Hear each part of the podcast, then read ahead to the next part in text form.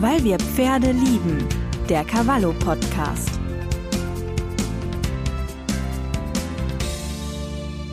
Hallo und herzlich willkommen zu einer neuen Folge von unserem Cavallo Podcast. Mein Name ist Nathalie Steinmann, ich bin Redakteurin bei Cavallo und spreche heute mit Richard Hinrichs, ähm, einem der bekanntesten Ausbilder für die klassische Reitkunst in Deutschland und auch international bekannt. Er ist der Leiter des Instituts für klassische Reiterei in Hannover. Und ähm, ich spreche heute mit ihm über sozusagen die Bibel der klassisch-barocken Reiterei, wie er das ausgedrückt hat, oder Herr Hinrichs? Ja, das trifft den Kern. Vielen Dank, Frau Steinmann, dass Sie mir die Gelegenheit geben, äh, über einen meiner Lieblingsautoren, äh, François Robichon de la Guérinière, zu sprechen.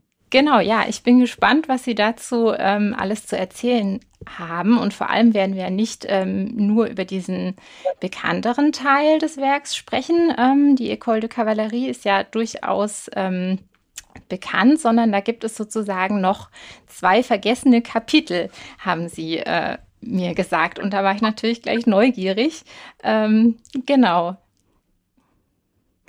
Ähm, ja. Das waren, glaube ich, die Kapitel ähm, 19 und 20. Sie hatten mir ja auch den Auszug geschickt. Das war wirklich äh, interessant zu lesen. Ähm, vielleicht, ähm, ja, was das ja auch ausmacht, äh, warum Sie das so spannend fanden, war ja, dass ähm, hier die Parallelen zur Ausbildung, wie wir sie heute kennen, zum Beispiel nach HDV 12, relativ groß sind. Ähm, und ansonsten ähm, kennt man de la Guérinière ja eher etwas anders. Vielleicht können Sie das noch mal kurz beschreiben. Was macht denn seine Ausbildung der Schulpferde normalerweise aus? Also was ist denn das, das Typische, was man so von ähm, de la Guérinière eigentlich kennt? Typische Aspekte bei Guérinière äh, sind einmal das Schulterherein, de la Guérinière hat gelebt von 1688 bis 1751, äh, gilt als der Erfinder des Schulterhereins auf gerader Linie. Vor ihm hat man das Schulterherein bereits ausgeführt um einen Pilar herum oder an der Longe, lange, lange vor ihm bereits. Und er hat aber als, einz als erster jedenfalls das Schulterherein auf gerader Linie beschrieben. Mhm. Und zwar, anders als wir es heute im Dressursport sehen wollen, nicht auf drei Hufschlaglinien, sondern auf vier Hufschlaglinien. Also sehr nah dem heutigen Schenkelweichen. Ja. Nur ähm, im Gegensatz zum Schenkelweichen, das nach äh, deutscher Lehre ja auch nicht als Seitengang gilt, äh, mit Biegung. Also beim Schenkelweichen ist das Pferd gestellt, aber nicht gebogen, so ist es gewünscht.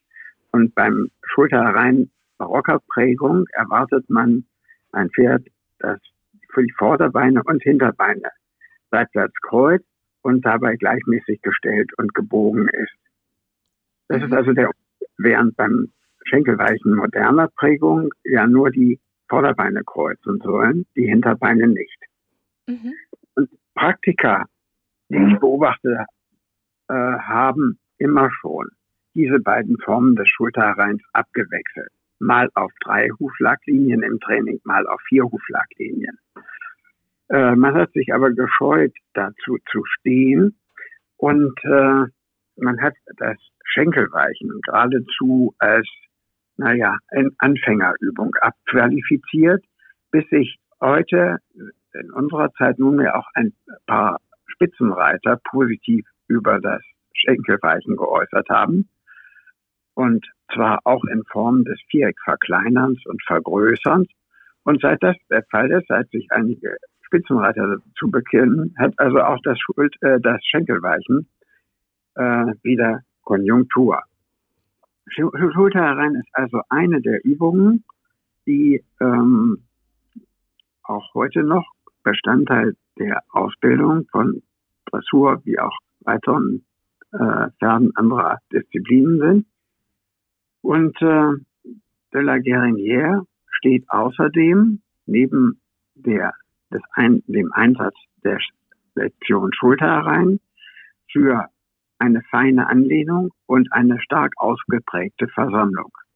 Mhm. Das geht de, de, de la Guérinière in den ersten 18 Kapiteln seines äh, Buch ist die Reitschule, École de Cavalerie, äh, soweit, dass mh, hm, die Barockpferde mit kurzem Rücken, die prädestiniert sind für einen Trab, nicht aber unbedingt für einen Galopp, wie wir ihn heute sehen wollen im Dreischlaggalopp, sondern mehr gesetzt im Vierschlaggalopp, dass diese Pferde, die einen aufwendigen Galopp haben, äh, zunächst im Schritt und in Trab schwerpunktmäßig, schwerpunktmäßig im Trab ausgebildet äh, worden sind nach seinem System, in den Seitengängen, schwerpunktmäßig im Schulterrein, zunächst im Schulterrein, dann später auch in den Traverlektionen.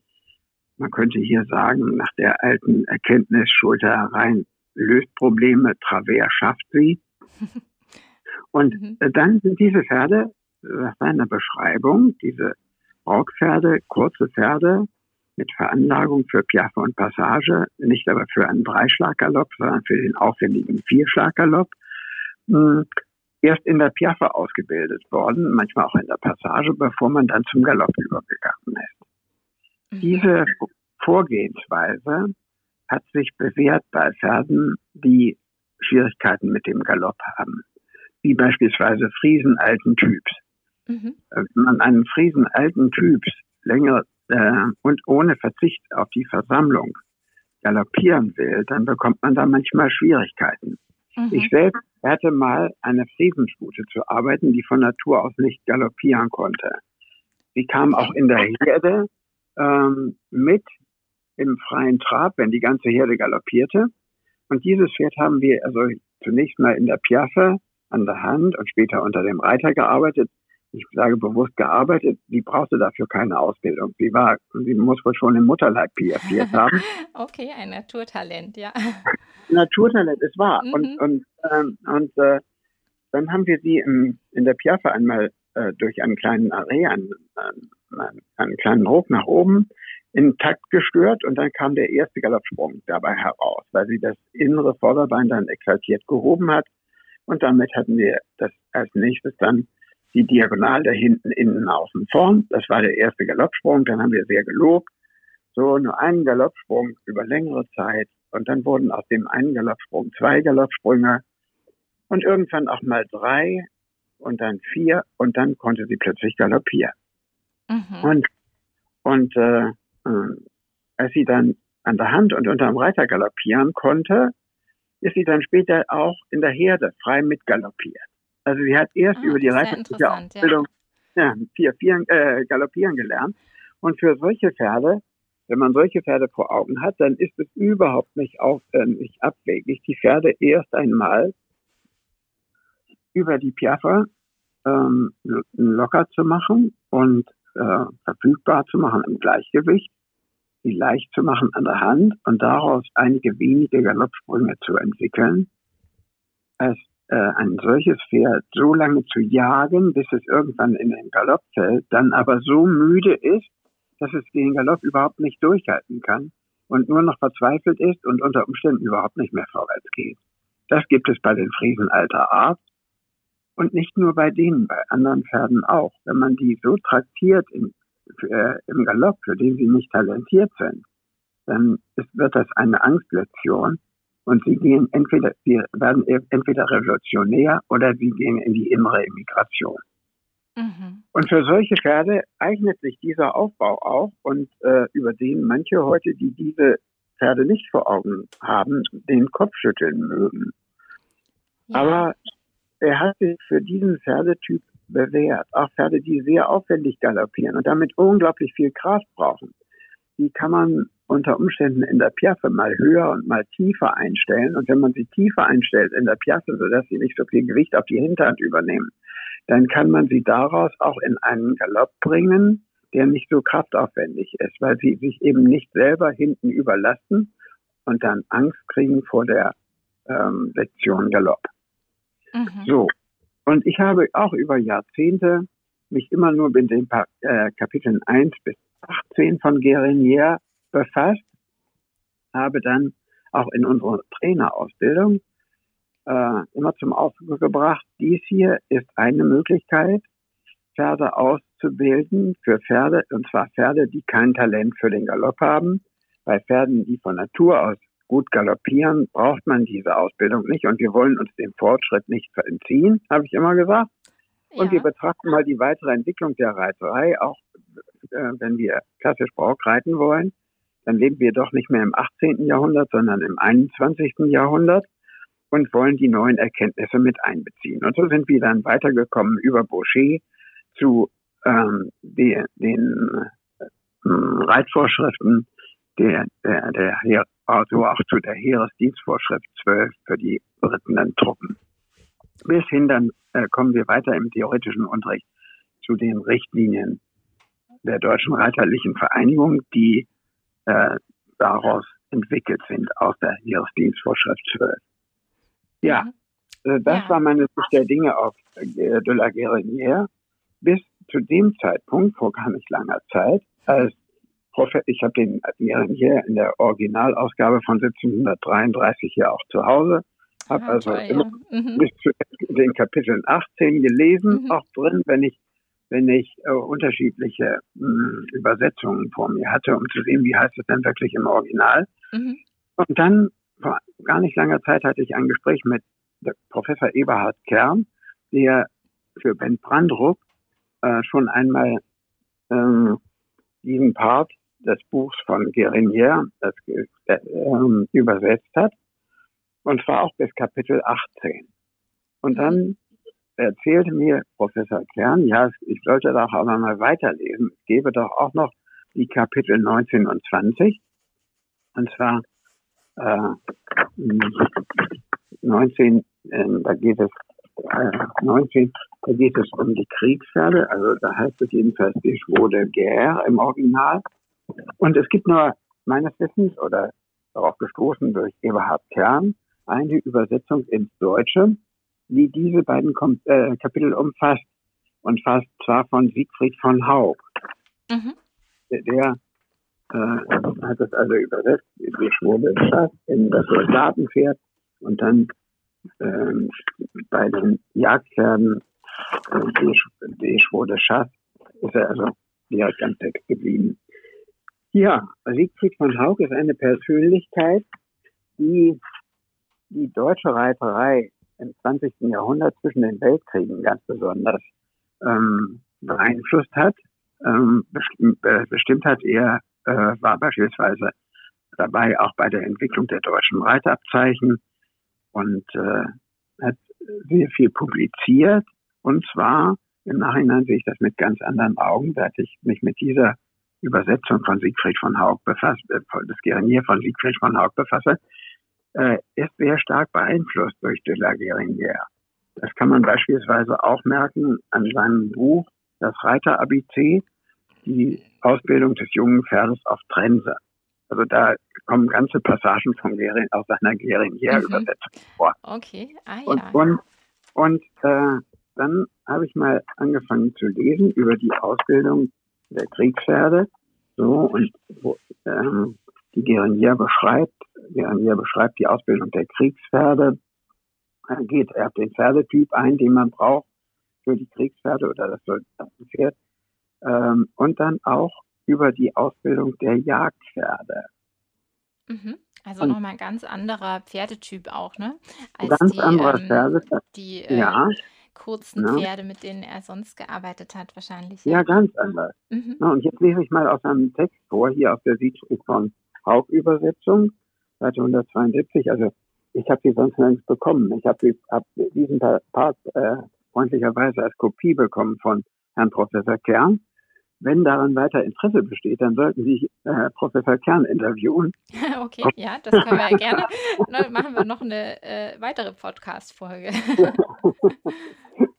ja, also die Auswahl, da schreibt er dann hier. Ähm, also jetzt geht das so allgemein los. Viele glauben, die Ausbildung eines Soldaten oder Jagdpferdes habe nichts zu tun mit der eines Schulpferdes. Diese Ansicht ist weit verbreitet, aber trotzdem falsch. Man übersieht die Grundregeln vollkommen. Die Anhänger dieser irrigen Meinung kennen nur ihre Urheber, nämlich die falschen Propheten. Sie erreichen wohl eine gewisse Sicherheit, aber ohne Geschmeidigkeit, also eine erzwungene Ausführung, die jeder Grundlage entbehrt. Kann man von einem Reiter mit gesundem Urteil und gesundem Können nicht verlangen, dass er nicht nur ein Schul-, sondern auch ein Soldaten- und Jagdpferd ausbilden kann. Es ist doch viel leichter, ein Truppenpferd geschmeidig und gehorsam zu machen oder ein Jagdpferd in Atem zu bringen. Das sind doch die Anfangsgründe der Reitkunst. Jetzt wird es interessant. Die Auswahl eines guten Jagdpferdes ist schwer. Neben den Vorzügen im Gebäude muss es leicht, gut bei Atem und sicher auf den Beinen sein. Diese natürlichen Anlagen müssen vorhanden sein. Die Kunst kann sie höchstens vollkommnen. Es soll nicht zu breit und zu kurz sein, sonst fehlt es an Atem und Galoppiervermögen. So, und hier mache ich eine Zäsur. Es soll nicht zu breit und zu kurz sein. Also ja. zu kurz. Äh, die kurzen Pferde hat er sich gewünscht als Schulpferde mit äh, Versammlungsveranlagung. Äh, ja, die gut auf der Hinterhand sind und sich von selbst versammeln. Ja.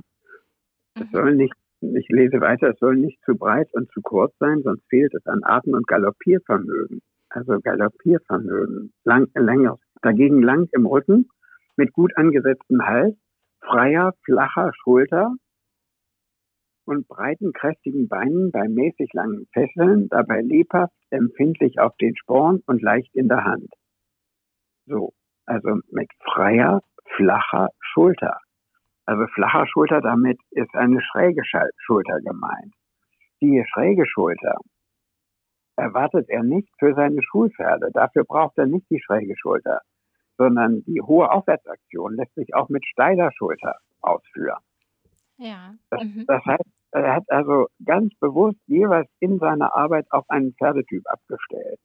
Also hat die Pferde nicht in eine Schablone gepresst, das kann man merken. Mhm. Dann, dann hier auch äh, weiter, also nicht zu breit und nicht zu kurz, sagte ich, sonst fehlt es an Atem- und Galoppiervermögen. Und darauf kommt es ihm an, Galoppiervermögen. Äh, alles das Galoppiervermögen, kein äh, Aspekt für die Ausbildung des Schulpferdes des 18. Jahrhunderts, weil der Trab mit der Vervollkommnung in Piaf und Passage, die Gangart war, auf die er da besonders Wert gelegt hat. Hier was ganz anderes. Dann ähm, mit breiten, kräftigen Beinen bei mäßig langen Fesseln. Mäßig lange Fesseln, also ein kurz gefesseltes und steil gefesseltes Pferd, hält unter Umständen größere Belastung auf den Vorderbeinen äh, äh, länger aus als ein weich gefesseltes Pferd. Bei den, weich, äh, bei den Schulpferden kommt es ihnen drauf an, die Schulpferde, die auf der Hinterhand arbeiten sollen, da kommt es ihnen drauf an, dass die Pferde bequem sind. Also mit mhm. weicher Fesselung, im Grunde auch mit einer langen Fesselung. Während er hier für die Jagdpferde eine äh, kurze Fesselung ähm, vorteilhaft anbietet, diese kurze Fesselung ähm, vermittelt aber unter Umständen dem Reiter ein stoßendes Gefühl. Das ist interessant, dass er selbst, selbst da hier differenziert. Dann weiter dabei lebhaft, empfindlich auf den Sporn und leicht an der Hand. Herr Döller-Brohe sagt, ich füge jetzt ein, Herr Döller-Brohe mhm. ist einfach Vorbilder in der Reiterei, die er neben dem Herzog von Newcastle öfter zitiert. Herr Döller-Brohe sagt, als Jagdpferde eignen sich nicht feige Pferde, die nicht vorwärts galoppieren wollen, Pferde, die einen natürlichen oder erworbenen Fehler haben, schwere und faule Pferde, solche, die durch erzwungenes Galoppieren sauer geworden sind. Hier mache ich eine Zäsur, die durch erzwungenes äh, Galoppieren sauer geworden sind. Da spricht er den Aspekt an, den ich vorher schon benannt habe, äh, dass man bestimmte Pferde eben nicht zu früh zu lange galoppieren soll, sonst werden sie sauer und machen gar nicht mehr mit. Ja? Also dieses, ja. dieses Problem war ihm schon bewusst. Dann Pferde, was er haben will, Pferde mit kräftigen Rücken, die lieber Sprünge machen, als vorwärts zu gehen, die eignen sich dafür nicht. Und schließlich diejenigen, die aus Bosheit, aus Bosheit nicht galoppieren wollen. Also er hat sich, ich mache wieder eine Zäsur, er hat sich also mit allen Facetten äh, des Galopps hier durchaus befasst. So. Also, diese nicht geeigneten Pferde, waren meine Worte, über die äh, schreibt er weiter, all diese Pferde wird man durch sachgemäße Aus, Ausbildung zum Galoppieren bringen können, aber nie werden sie einen flüssigen, sicheren und ausdauernden Galoppsprung bekommen. Dazu gehört Naturanlage, die durch den Trab noch verbessert werden kann, also Schulterfreiheit und gute Anlehnung. die im Galopp befestigt wird, ferner gute Lunge und genügend Herz. Die ganze Ausbildung besteht demnach in einem sachgemäßen Training. Das heißt, er hat sehr wohl abgestellt in der Ausbildung seiner Pferde ähm, auf den Pferdetyp, mit dem er zu tun gehabt hat. Das wird durch diese Gegenüberstellung noch deutlicher, als wenn man nur die Kapitel 1 bis 18 liest. Ja. ja also ne, er, er betrachtet das Pferd im Hinblick auf seine Eigenschaften, die zum Teil auch genetisch bedingt sind. Also das Talent für die Piaffe ist genetisch bedingt zum Beispiel. Ähm, also in der deutschen Warmblutzucht haben beispielsweise die Hengste Rubinstein und Donnerhall äh, ihr Talent für die Piaffe weitergegeben an viele ihrer Nachkommen. Auch in der spanischen Hofreitschule sieht man Pferde aus bestimmten Linien, die besonders gut piaffieren. Und so geht er doch davon aus, dass auch das Talent für den Galopp in der Natur der Pferde schon angelegt ist. Dazu gehört eine Naturanlage, wie er hier schreibt, die durch den Trab noch verbessert werden kann. Also Schulterfreiheit und gute Anlage. Äh, mhm. So, jetzt schreibt er weiter. Die, der Trab eignet sich zur Bearbeitung ganz besonders. Bei Jagdpferden muss er raumgreifender und weniger versammelt geritten werden, um Beine und Schultern zu lösen. Für die erste Arbeit ist die Trense zu empfehlen. Mit ihr erreicht man den höchsten Grad von Geschmeidigkeit. Ohne Zwang und Störung an Laden, Kinnketten, Grube oder Maul lernt das Pferd sich biegen und auf beiden Händen wenden. Also auf unsere Zeit, für unsere Zeit konzipiert, liest man das bei Siegfried von Haug auch. So, man, man trabt auf beiden Händen ohne Rücksicht auf das Gelände und wendet bald nach rechts und links auf einen Zirkel. Geht das Pferd nicht richtig vorwärts oder legt sich auf die Hand, so reitet man auf geraden Linien geradeaus. Die Arbeit im Trabe wird so lange fortgesetzt, bis der Gehorsam auf Hand und Schenkel vorhanden ist und Wendungen nach beiden Seiten leicht und flüssig erfolgen. Dann nimmt man die Zäumung mit einem passenden Mundstück und arbeitet das Pferd im Schulter herein, aber nicht allein zur Erzielung von Rippenbiegung, Schenkelgehorsam und guter Maultätigkeit, sondern vor allem zum guten Vortreten des inneren Hinterbeins. Das Jagdpferd muss notwendigerweise gleichmäßig, bequem und in guter Haltung galoppieren. Seine Versammlung im Schulterherein soll bei größerer Zügelfreiheit geringer als beim Schulpferd sein. Auf die Hand legen verhindert man durch ganz und halbe Paraden sowie Rückwärtsrichten. So. Und damit, ähm, soweit Gerinier selbst. Und nun meine Erfahrung damit.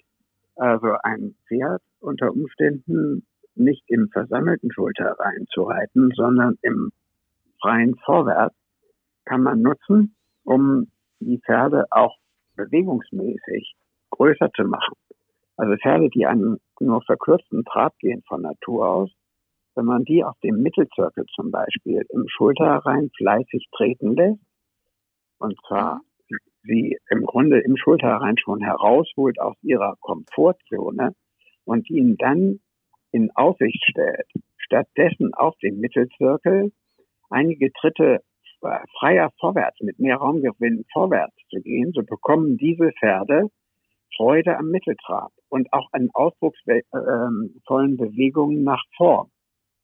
Wenn man, wenn sie nämlich anfangen wieder hm, sich zu verhaspeln oder so, kann man sie sofort wieder zurücknehmen auf dem Mittelzirkel in ein ganz verkürztes Tempo und sie da wieder aus der Komfortzone rausholen, also sie arbeiten lassen, um ihnen in Aussicht zu stellen, dass ruhige, ruhig wandernde, äh, raumgreifende Tritte vorwärts viel angenehmer auszuführen sind als ein anstrengendes Schulterrein in der Versammlung. Das alles ist hier bei Gerinier schon angesprochen und angelegt. Mhm. Denn, denn er schreibt hier auf die Hand, äh, das Pferd darf sich nicht auf die Hand legen. Ne?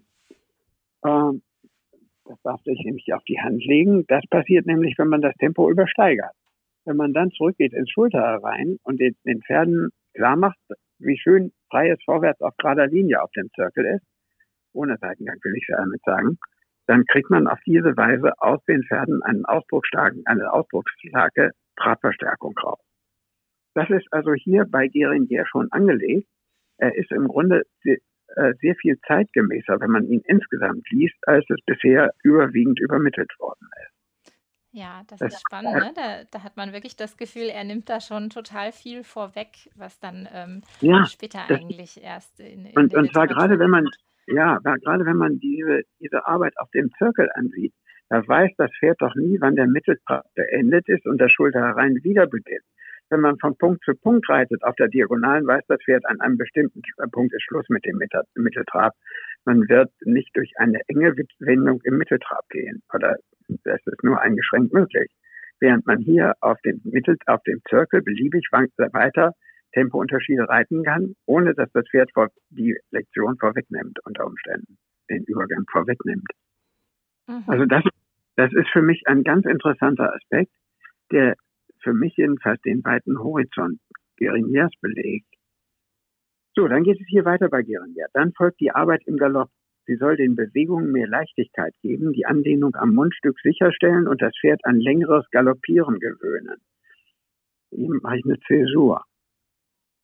An längeres Galoppieren gewöhnen. Das ist etwas, was überhaupt kein Aspekt ist bei seinem Part über die Schulreiterei.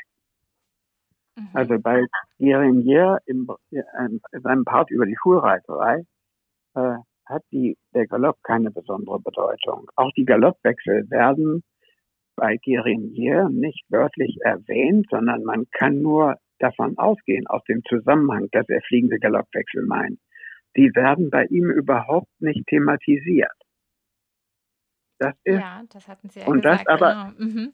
Hm, das aber obwohl, ja. ja, das aber obwohl er fliegende Galoppwechsel sehr wohl gekannt hat und sicherlich ausgeführt hat, so wie er es beschreibt, denn er beschreibt einen Weg, wie man äh, eine Übung im einem Bereich über die Schulreiterei, wie man das Pferd auf fliegende Galoppwechsel vorbereiten kann, so dass das Pferd von sich aus, dass der fliegende Wechsel von sich aus herausfällt, im Grunde, ohne dass er das bezeichnet.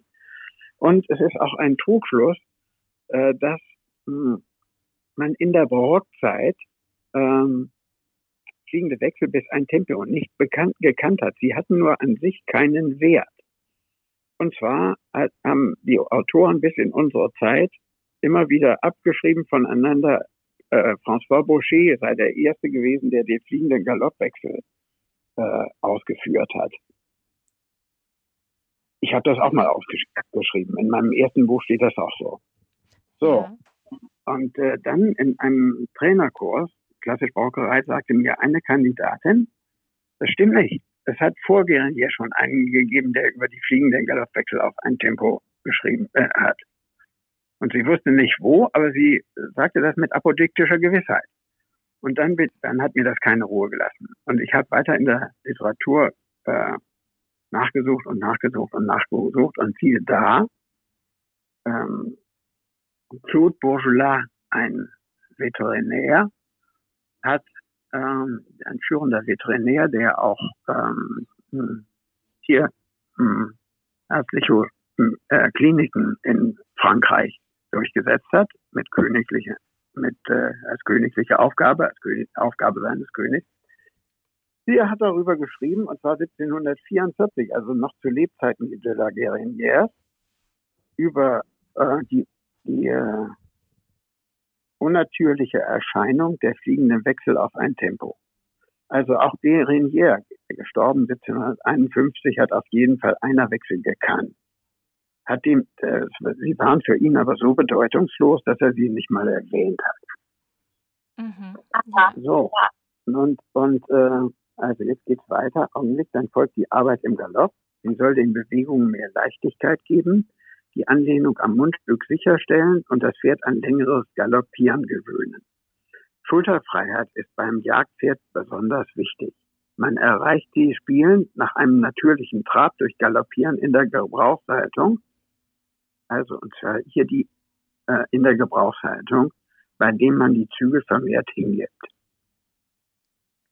Also hier kommen die über kommt zum Ausdruck die Übergänge Trab Galopp und auch später dann Tra Galopp Trab. Das ist auch ein Aspekt, der in dem Bereich über Schulreiterei nicht groß thematisiert wird. Und äh, wenn man dann zu dem Angaloppieren aus dem Trab und dem wieder durchparieren aus dem Galopp zum Trab ähm, hier ähm, liest, dann bedeutet das, dass Gerinier sich ein, äh, eine Erkenntnis zunutze gemacht hat, dass beim Übergang aus dem Galopp zum Trab das Pferd den Rücken aufmachen muss. Das heißt nicht aufwölben, sondern es muss, schwingt auch mal locker nach unten durch, äh, direkt hinter dem Widerriss. Es macht den Rücken auf, wie ein Pferd im Sprung, das die Beine vorn anzieht, auch den Rücken aufmachen muss. Wir sprechen vom, vom Aufwölben des Rückens, dem gewünschten, aber in einem bestimmten Moment des Sprungs muss das Pferd den Rücken aufmachen, wenn es die Vorderbeine richtig anziehen soll. So, und auch diese Beobachtung hat sich Gerinier, wenn er hier die äh, Trab-Galopp-Übergänge äh, äh, erwähnt, schon zunutze gemacht. Dass das Pferd locker wird durch Übergänge Trab-Galopp-Trab. Hm. Mhm. Also hier durchaus auch den Galopp, ne? Mit in die, ja, in die galoppiert, das ist, der, das ist Ja, der Punkt. ja, galoppiert genau. das Pferd erhaben, so sagt man, es schwimmt. Galoppiert es zu flach, so stolpert es leicht. Also Mhm. hier würde ich die Originalfassung selbst nochmal lesen. Das scheint ein bisschen flapsig äh, übersetzt zu sein. Aber jedenfalls spricht er hier auch schon die Möglichkeit an, dass das Pferd zu, äh, zu erhaben galoppieren kann. Also Ja. damit wendet, wendet es ja schon wieder ab von dem barocken Ide- Ideal des besonders erhaben galoppierenden Pferdes im Vierschlag, also diagonale inneres Hinterbein, äußeres Vorderbein gebrochen, mit der Steigerung im Redopp beispielsweise, sondern er schreibt hier ganz klar, dass es nicht zu erhaben galoppieren darf, ne? weil man Mhm. das geradezu als Schwimmen im, im negativen Sinne verstehen kann. Mhm. Ja, Äh, genau. Ne? Also da differenziert er schon. Es darf nicht zu erhaben und nicht zu flach galoppieren. Ne? Mhm. Die, die Natur hat das Pferd mit, ich lese weiter, die Natur hat das Pferd mit besonderen Eigenschaften zum Galoppieren ausgestattet, nämlich mit einer langen, beweglichen Schulter, ein ganz besonderer Vorzug der englischen Pferde. Ich äh, mache eine Zäsur, einer langen, beweglichen Schulter. Darauf liegt also keinen Wert bei den Schulpferden, die auch mit einer steilen Schulter erhaben nach oben treten können. Wir kommen zurück hier zu den Pferden mit der langen, beweglichen Schulter. Die galoppieren vier englische Meilen, ungefähr zwei französische, mit der unglaublichen Schnelligkeit von acht Minuten und weniger, wie zum Beispiel der Sieger bei den Rennen in Newmarket. Die englischen Jagdpferde galoppieren häufig den ganzen Tag hinter den Fuchs über Hecken und Gräben, durch stark bewaldetes Gelände, ohne nur einmal abgezäunt zu werden. Ich glaube, diese herrlichen Pferde würden nach einer guten Ausbildung viel sicherer und bequemer gehen und auf den Beinen bestimmt länger halten. Vielfach sind letztere nach zwei bis drei Jahren schon verbraucht. Ein zeitloses Thema, ne? Ja, Also das, was wir da, genau, äh, das dachte ich äh, mir auch, ja. äh, das heute in unserer Zeit unter Tierschutzgesichtspunkten doch eine ganz be- besondere Bedeutung hat, meine ich. Mhm. Ja, auf jeden Fall. Also ja. das ist äh, dieser, ich, ich, äh, ich, meine Worte, dieser frühe Verschleiß, jetzt geht's weiter im Text de la Guerinier, das ist nicht angeboren, sondern hat seinen Grund im zu frühen Galoppieren der jungen Pferde, ohne dass sie im Trabe ausgebildet sind. Ferner werden sie stets auf Trense geritten, die sollte nur beim ersten Anreiten erfolgen, denn man kann dabei weder die Vorhandverhalten noch den Galopp unterstützen oder eine gute Anlehnung erzielen. Das Gewicht des Reiters in Verbindung mit der Mehrbelastung der Vorhand durch Schultern, Hals und Kopf führen zwangsläufig zur vermehrten Beanspruchung der, Spruchung der Vorderbeine und zum Stolpern. Deshalb erfanden die alten Bereiter ein Mundstück, mit dem sie das Pferd in allen Gangarten, besonders aber im Galopp besser unterstützen konnten. Denn bei der geringen Versammlung neigt es dabei zu allen möglichen Fehlern. Er spricht hier von einer Form des Pellems. Mhm. Beim Ein- Eingaloppi- Eingaloppieren eines Jagdpferdes wählt man ein ruhiges Tempo, um ein Auflegen auf die Hand zu verhindern. Das muss aber so frei sein, dass das Pferd wirklich galoppieren lernt. In erster Linie muss das Tempo gleichmäßig und ganz natürlich sein, ohne treibende oder verhaltende Hilfen, ähnlich wie im Galopp auf der Koppel ohne Reiter. Dies erreicht man mit einer leichten Hand, die öfters äh, tiefer gestellt werden muss. Dieses Tieferstellen ist eine ausgezeichnete Hilfe bei allen Schulen. Sie scheint für die Jagdpferde direkt erfunden zu sein, weil sie dabei lernen, ohne Zügel zu galoppieren und ohne dass der Reiter jeden Augenblick halten muss. Auch hier wieder ein Aspekt des Reitens mit feinen Hilfen, das wir im ersten Teil seiner Reitschule der Ausbildung ähm, ähm, der Schulpferde haben. Und das ist eben der weitere Aspekt bei Geringer, neben der Bedeutung des Schulterreins, der Betonung der Versammlung, auch die Reaktion auf feine Hilfen. Und die will er hier auch beim Jagdpferd haben und zwar aus praktischen Gründen, nicht aus ästhetischen Gründen. Mhm. Ja, das ist man, wirklich weiter in seinem Text, ja. ja, man muss genau wie im Trabe zunächst auf einen großen, dann auf einen kleinen Zirkel und schließlich auf gerader Linie, aber nicht zu lange galoppieren. Dadurch kommt das Pferd in Atem und lernt flüssig galoppieren. Also ist immer wieder die Atemtechnik, die, von einer Atemtechnik die Rede. Ja? Das mhm. Pferd kommt in Atem. Also auch das hat bis in unsere Zeit Bedeutung, dass ein Rennpferd nämlich einen guten Atem haben muss, einen, eine gute Atemtechnik. Also äh, ich versuche ja immer wieder über den Tellerrand zu blicken und äh, ähm, Einblicke in andere Disziplinen zu bekommen, denn ich meine, der äh, Ausbilder ist im Vorteil, der möglichst viele Register ziehen kann. Und so habe ich mich auch mal eine Zeit lang mit Trabrennen beschäftigt, für mich faszinierend, ähm, und bin im Training mal mitgefahren, hier in der Nähe von Fuhrberg, wo ich wohne, bei einem Traber, Züchter und Fahrer Ostermann. Und äh, der hielt zu seiner Zeit vor gefühlt 20 Jahren zwei Stuten äh, hatte daraus Nachtzucht, fuhr die selber und ließ sie dann von berühmten Fahrern im Rennen fahren und diese äh, Pferde gingen immer ins Geld. Die liefen immer ins Geld, das heißt, die waren immer in der Platzierung oder auch ganz vorn, wie Kreis. Mhm. Und dann habe ich ihn gefragt, was ist der Vorteil, den Sie haben, wenn Sie Ihre Pferde selber trainieren, gegenüber anderen Trainern? Warum sind Ihre Pferde so erfolgreich? Und dann hat er gesagt, es liegt an der Atemtechnik. Ich, äh, ich äh, achte beim Training meiner Rennpferde auf die Atemtechnik. Und das tut die Konkurrenz, das äh, können, das machen nicht alle bei der Konkurrenz. Die anderen lassen nur rennen, rennen, rennen, aber sie achten, achten nicht auf die Atemtechnik. Und das ist ein Punkt, den, den Gerinier hier schon für die Jagdpferde anspricht.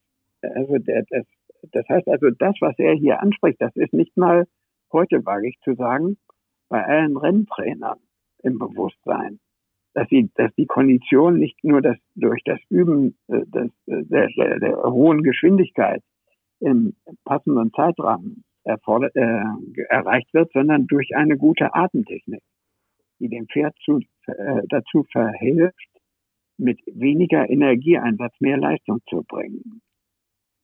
Ja. Ähm, mhm. das, also, also, so, ich muss hier wieder reinkommen.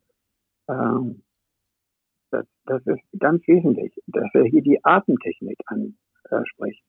Also ein paar hundert Jahre nach seiner Zeit, also 1951 gestorben, ist das immer noch nicht Erkenntnis der Trainer, also der, der Rennpferde, was er hier beschreibt.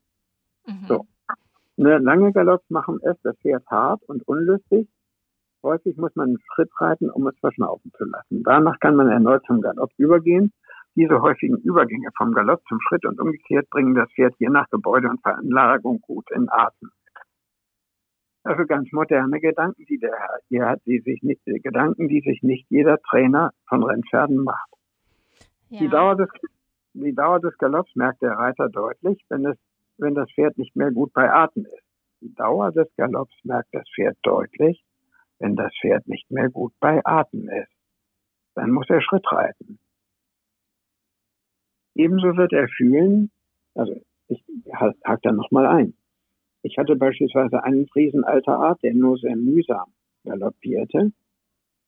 Äh, der hat das wegen seines guten Charakters immer mitgemacht. Den habe ich immer mitgenommen ins Gelände mit Reitern, die Angst hatten vor dem Galopp weil ich ah, wusste, nach, mhm. nach 300 Metern geht dieses Pferd von selber Schritt. Ist dann wieder vorbei. Und dann, und dann wenn, wenn äh, die Reiter diese Gesetzmäßigkeit fühlen, dann verlieren sie die Angst vor dem Galopp und so geschah mhm. es dann auch. Das heißt also, man muss das merken, wenn das Pferd außer Atem kommt. Das merkt auch nicht jeder Reiter, ja? Also, ja, ja, das ist interessant, äh, auf was für Details er da schon eingeht, genau. Ja, und das merkt er, da, daran merkt man, dass er eine Praxis hatte in dem Bereich, dass er mhm. nicht nur Theoretiker war. Mhm. Danach kann man erneut zum Galopp übergehen, also Schritt, diese häufigen Übergänge vom Galopp zum Schritt und umgekehrt bringen das Pferd je nach Gebäude und Veranlagung gut in Atem. Die Dauer des Galopps merkt der Reiter deutlich. Wenn das Pferd nicht mehr gut bei Atem ist, dann muss er Schritt reiten. Ebenso wird er fühlen, wann er länger galoppieren und weniger Schritt reiten kann.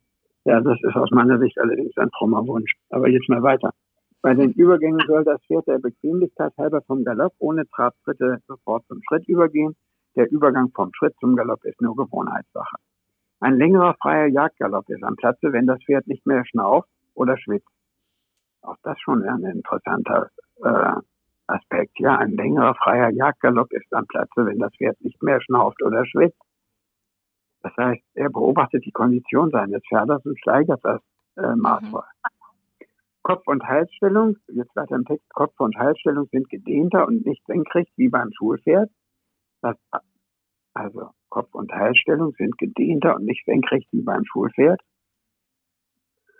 Nur so kriegt man den freien äh, Raumgewinn im Jagdgalopp, dass die, Nase, dass, äh, die Pferde die Nase vorbringen sollen. Deshalb haben doch auch die Trabrennpferde äh, den sogenannten Checkzügel, mit dem die Nase deutlich vor der Senkrechten eingestellt ist. Das Atmen wird dadurch erleichtert. Das ist auch noch ein Aspekt. Über dem Zügel darf das Pferd jedoch nicht gehen, da es dann leicht stolpert. Also nicht im Extrem das Ganze. Ne? Es muss stets mhm. dahin, sehen, dahin sehen, wo es hintritt. Eine ausgezeichnete Übung sah ich hier, hier bei recht geschickten Reitern. Sie galoppieren auf einem großen Zirkel im Rechtsgalopp mit rechts gestelltem Pferd links herum, also auf der linken Hand. Dadurch lernt das Pferd im Außengalopp zu bleiben und nicht in den Kreuzgalopp überzugehen. Häufig ist man gezwungen, kurz nach links zu wenden, ist das Pferd nicht daran gewöhnt, so prellt es dabei dem Reiter recht unangenehm. Die alten Reiter hatten eine ausgezeichnete Art, Truppen und Jagdpferde einzugaloppieren. Sie ritten Schlangenlinien ohne Wechsel, wobei die Pferde lernten, nicht umzuspringen. Also hier, das, also im Grunde Schlangenlinie beginnend im Innengalopp und dann der nächste Bogen im Außengalopp. Und er betont mhm. hier ohne Wechsel, das heißt, er hat sich mit dem Thema Wechsel schon befasst, aber es hat, die, die Wechsel hatten für ihn keine Bedeutung. Ne? Ja, ah ja, ist genau, so, da ne? kommt ne? das. Und, und damit kann man, nach meiner Erfahrung mit diesen Schlangenlinien ohne Wechsel, kann man äh, die Koordinationsfähigkeit auch des Dressurpferdes ganz erheblich verbessern, des Schulpferdes ganz erheblich verbessert und auch den Sekundengehorsam. Das heißt, die Pferde warten, lernen dann warten bei diesen Schlangenlinien im Konter, äh, mit, mit einem, dem zweiten Bogen im Kontergalopp, lernen die Pferde auf, auf die Wechselhilfe zu warten. Mhm. Gerade, ja. gerade bei, bei ungeduldigen Pferden äh, ist das sehr, sehr wichtig. Also sagen wir mal so, äh, warten. Meine Sache ist ja das Warten auch nicht. Ich bin ein ungeduldiger Mensch. Ich habe Verständnis für meine Pferde, die ungeduldig sind, auch wenn man ja sagt, dass an die eigenen Fehler an anderen besonders stören. Aber seit ich von Fahrern gelernt habe, ich sage, ich schaue, blicke gern über den Tellerrand hinaus, dass die wichtigste Eigenschaft des Fahrpferdes sicheres Stehen ist und dass man dabei unter Umständen lange üben muss mit manchen Pferden, dass die sicher stehen und warten. Ja. Da habe ich viel, viel mehr Verständnis für meine Pferde. Ich habe jetzt auch einen Freund im Altersheim besucht äh, und der schildert, er hat selber sehr viel publiziert über Pferde und ich denke, er wird demnächst ein humoristisches Buch über, äh, äh, über äh, Eindrücke im Altersheim schreiben. Er sagt, den Imperativ, den er am meisten hört, ist, äh, das ist, äh, wenn er sich an das Personal wendet mit einer Bitte, warten Sie oder warte. Und dann mhm. geschieht nichts. Mhm. Und ja, und diese Grundhaltung muss man einem Fahrpferd erstmal vermitteln, ja, dass man sich auch darein fügt, dass dann nichts geschieht auf äh, die Ansage warten. Mhm. Und deshalb ist das äh, wirklich eine, eine eine Aufgabe, die man nicht bagatellisieren darf. Ich habe das bis zu diesem Besuch im Altersheim immer bagatellisiert mit dem Warten. Nein, das ist für sich eine große Aufgabe und äh, wenn man als Mensch schon seine Last hat, dann soll man das einem Pferd nachsehen, wenn es Schwierigkeit hat mit Warten. Sozusagen nochmal Lebensschule im, im Altersheim, genau. Ja. ja. Und, und äh, diese, diese Übung von Guérinière, äh, Schlangenlinien ohne Wechsel zu reiten, die lehrt das Pferd warten. Mhm. Und das ist etwas, was bei unserer Ausbildung der Schulpferde auch von Bedeutung sein kann. Ne? Dann geht es ja. hier weiter mit meinen Betrachtungen. Truppen und Jagdpferde dürfen nicht ausschließlich, wie schon erwähnt, in der Reitbahn gearbeitet werden. Man soll sie häufig im Gelände reiten, um sie straßenfromm und an jeden Boden, an Lehm und geflügten Acker, an Wiesen, Kletterstellen bergauf und bergab zu gewöhnen. So, das ist ja auch interessant, dass der Gerinier je nach Verwendungszweck der Pferde auch unterschiedliches Terrain mit einbezieht in seine in äh, seine Betrachtungen und ich meine, ich meine aus eigener Anschauung. So wie er zur Atemtechnik der Pferde hier Aussagen macht, hat er das selbst erlebt. Das ist nicht irgendwo nur aufgenommen und konzipiert, sondern der hat das selbst erlebt. Das ist der Schluss, den ich daraus ziehe. Mhm. Na, und damit wird der Gerinier für mich noch wert, äh, wertvoller. Ja. Dann geht hier abschließend ein längerer Absatz. Außer der Gewöhnung an Schießen ist das Überwinden von Hindernissen wie Hecken und Gräben besonders wichtig. Herr de la Brue, also sein Vorbild, empfiehlt Folgendes. Man legt eine geflochtene, drei bis vier Fuß breite, also wir können davon ausgehen, ein Fuß circa 30 bis 35 Zentimeter, ne? Mhm. Drei bis vier Fuß breite und zehn bis zwölf Fuß lange Hürde auf die Erde und geht zunächst im Schritt, dann im Trab, schließlich im Galopp darüber tritt das Pferd in die Hürde, so braucht man die Peitsche oder den Sporn. Dann lässt man sie allmählich bis zur äh, vollen Höhe aufrichten und mit Zweigen und Blättern schmücken, ausschmücken. Auf diese Art lernt jedes Pferd fliegend über Hecken und Gräben zu springen. Dieses Einspringen setzt Wendigkeit auf beiden Händen, Durchlässigkeit bei Paraden, richtiges Angaloppieren, gutes Vorwärtsgehen und sichere Anlehnung bei richtiger Kopfstellung voraus. Sichere Anlehnung bei richtiger Kopfstellung. Das heißt, richtige Kopfstellung muss nicht immer in der Senkrechten sein, sondern, sondern sichere Anlehnung bei richtiger Kopfstellung kann auch sein, dass das Pferd die Nase weit vornimmt, um den, den großen Raumgewinn zu bekommen. Finde ich bemerkenswert. Mhm. Mhm. Und dann hier abschließend bei ihm eine besondere Art von Jagdpferden bezeichnet man als mit schusssicher. Sie sind klein und zur Jagd mit der Flinte brauchbar. Von ihnen wird verlangt, dass sie dem Reiter unbedingt folgen, beim Schuss unbeweglich stehen bleiben und beim Hochgehen des Wildes nicht erschrecken. Das Stillstehen bringt man ihnen durch den Zuruf Ho bei. Geschickte Reiter lehren sie sogar aus dem Galopp stillstehen, sobald das Gewehr angeschlagen und die Zügel auf den Hals gelegt werden. Die Nachfrage nach schusssicheren Pferden ist sehr groß. Ihre Abrichtung erst, äh, erfordert viel Geduld, aber wenig Wissen. So, und da wird, äh, bei diesem letzten Satz, äh, da setze ich nochmal an, und mhm. zwar, äh, Professor Kern hatte mir gesagt, dass es dieses 19. und 20. Kapitel von Geringer gibt. Und dann äh, die Abrichtung des schusssicheren Pferde wird im Originaltext bei Geringer, sicher ein großes Buch mit einer großen Schrift, über eine halbe Seite gezogen. Und das übersetzt äh, Siegfried von Haug kurz und knapp mit einem Ansatz. Ihre Abrichtung erfordert viel Geduld, aber wenig Wissen. Das schien nicht mehr bedeuten. Ah, okay. Das hat er mal kurz zusammengefasst. Eine halbe Seite, ja. ah, spannend, okay.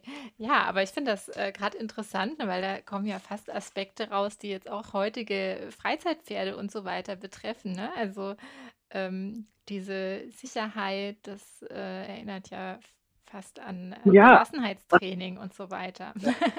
Ja. ja. und deshalb habe ich so, so geschwärmt davon. Ja, also es mag jetzt sein, dass ich auch unsere Zeit für diesen Podcast weit überzogen habe. das macht ja, nichts, also, wir sind da flexibel, also genau.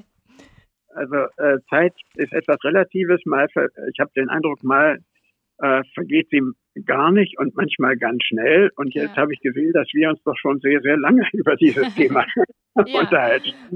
Aber es also ist ja auch spannend, ja. Wenn, also sehen Sie es mir nach, wenn da mir wieder das Temperament mit dem Verstand gegangen sein sollte. Kein Problem. Ähm, ja, ich fand das jetzt auch sehr spannend und ähm, ich denke auch gerade vor dem Hintergrund, ne, wie ähm, ja, verbittert manchmal heutzutage die Diskussionen sind, ähm, ist es auch sehr spannend zu sehen, dass schon ähm, ja so ein alter Meister wirklich ganz verschiedene ähm, Herangehensweisen auch hatte, ne? Und mhm. so individuell mit den Pferden gearbeitet hat. Ja, das finde ich auch. Also zum Thema Gerinier soll es demnächst ein kleines Buch geben im Evipo Verlag. Ähm, ein Buch von Professor Eberhard Kern. Äh, ich bin gespannt, ob dort auch das 19. und 20. Kapitel Erwähnung finden wird. Ja. Das, das wäre doch was. Da äh, können wir auf jeden Fall, das schreibe ich mir schon mal auf. Vielleicht äh, machen wir da mal äh, eine Leseprobe oder ähm, eine Rezension. Genau. Gut. Wunderbar. Dann, ja, ich denke, dann haben wir das. Danke ich Ihnen. Danke, Frau Steinmann. Für, die, ähm, für den Einblick in diese ja gar nicht bekannten Kapitel 19 und 20 äh, von De la Guerinias Reitschule. Und ähm, genau, dann wünsche ich Ihnen weiterhin viel Spaß bei der Umsetzung mit Ihren Pferden und ähm, unseren Lesern auch, vielleicht beziehungsweise unseren Zuhörern. Vielleicht haben Sie ja auch die eine oder andere Inspiration mitnehmen können. Also vielen Dank, Herr Hinrichs. Tschüss. Vielen Dank, Frau Steinmann. Weil wir Pferde lieben. Der Cavallo Podcast.